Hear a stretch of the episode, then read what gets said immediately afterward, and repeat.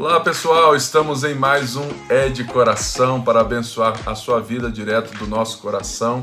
Por isso eu quero te abençoar com algo que eu tenho refletido nos últimos dias sobre a sobriedade. Por isso eu volto à carta de Paulo aos Tessalonicenses, a primeira de Paulo aos Tessalonicenses, no capítulo 5, verso 8, que diz assim: Nós, porém, que somos do dia, sejamos sóbrios, revestindo-nos da coraça da fé e do amor e tomando como capacete a esperança da salvação.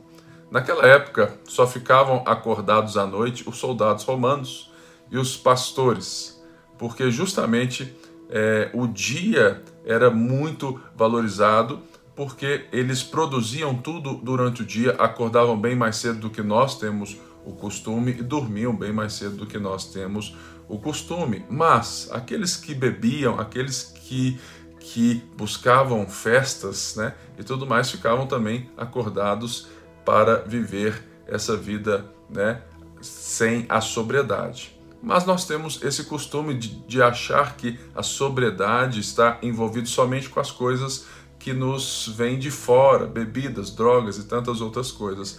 Mas Paulo aqui vai nos falar que nós que somos do dia, nós temos que nos revestir da couraça e do capacete. A couraça, ela protege o coração, tanto para aquilo que vem de fora, quanto também para nos falar que nós temos que nos revestir da fé, da esperança e do amor.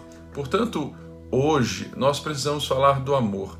O amor é justamente uma arma de defesa quando nós temos a certeza daquele que nos ama e daquilo que ele fez por nós. Porque quando nós temos certeza que somos amados por Deus, quando nós estamos nessa identidade, quando nós temos a certeza da obra de Cristo por nós, nós vamos nos revestir desse amor e vamos amar uns aos outros como Cristo nos amou, segundo João nos ensina, quando o próprio Senhor diz porque o seu amor, ele é pleno no nosso coração, ele se torna também essa arma de defesa contra é, ataques exteriores e também para pulsões, para pensamentos, para coisas do coração que possam afetar a nossa forma de ver a vida. Por isso eu quero te convidar a passar a enxergar as pessoas a partir da fé e do amor, revestindo o seu peito, revestindo aqui a sua parte vital da vida, os seus órgãos vitais e o coração, que é aquilo que na Bíblia representa o ser humano completo, eu quero te desafiar a passar a enxergar e a produzir na sua vida a partir daquilo que você se revestiu. Você se revestiu de fé, que é aquilo que vem de, de, de dentro e que se manifesta como esse fundamento.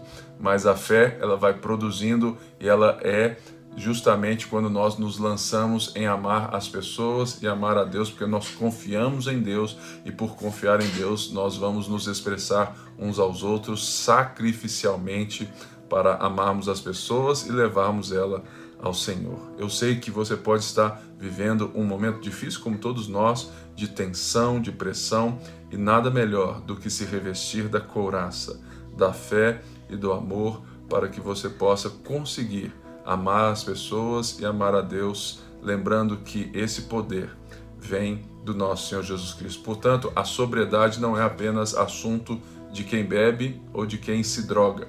A sobriedade é assunto para todos nós, porque o ser humano, né, criado por Deus, ele é aquele que é plenamente sóbrio, aquele que tem a, é, a condição de executar a sua vida, de viver a sua vida sem ser ludibriado, entorpecido, sem tomar é, ações na vida porque está né, entorpecido por qualquer sentimento, por qualquer é, coisa que lhe afete, porque ele tem uma maturidade espiritual em Deus, ele tem uma identidade resolvida, ele tem seus valores resolvidos e por isso aquilo que é externo é, tem pouco. É, é, não encontra é, espaço para que ele reaja de uma forma contrária ao amor. Por isso nós precisamos ser sóbrios, porque o sóbrio responde com sabedoria, o sóbrio responde com quem ele é e não reage com aquilo que ele sente.